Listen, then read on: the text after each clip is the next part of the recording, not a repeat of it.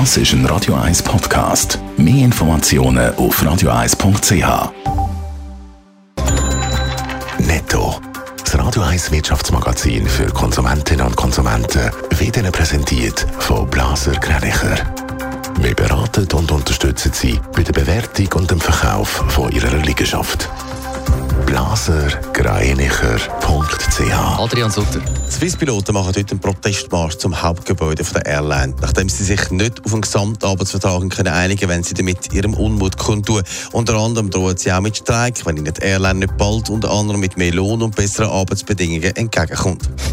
Die Westschweizer Kantone Genf und Watt wollen weniger heizen und Beleuchtungen abschalten. Genf will so bis zu 20% Energie sparen. Der Kanton Watt hat angekündigt, 15% Gas und 5% Strom einsparen.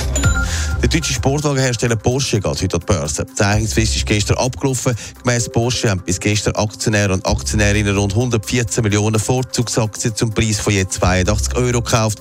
Porsche kommt so auf einen Börsenwert von 75 Milliarden Euro.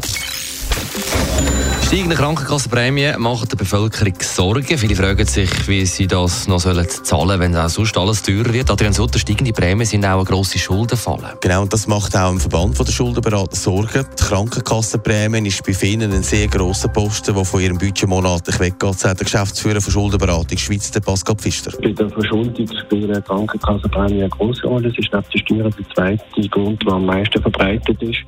Und von dem her ist schon damit zu rechnen, dass das einige Leute Schwierigkeiten bringt, wenn die Prämienrechnung so steigt. Schon jetzt haben viele Leute Schulden bei der Krankenkasse und das dürfte nicht besser werden. Gibt es denn Sachen, wo die Leute jetzt sollten achten darauf, die sonst schon Schulden haben?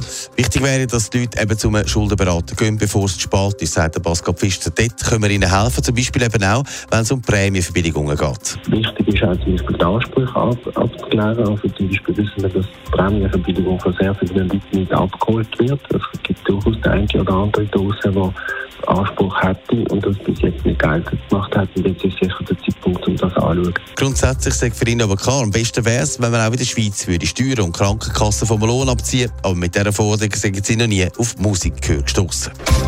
Netto. Das Radio 1 Wirtschaftsmagazin für Konsumentinnen und Konsumenten.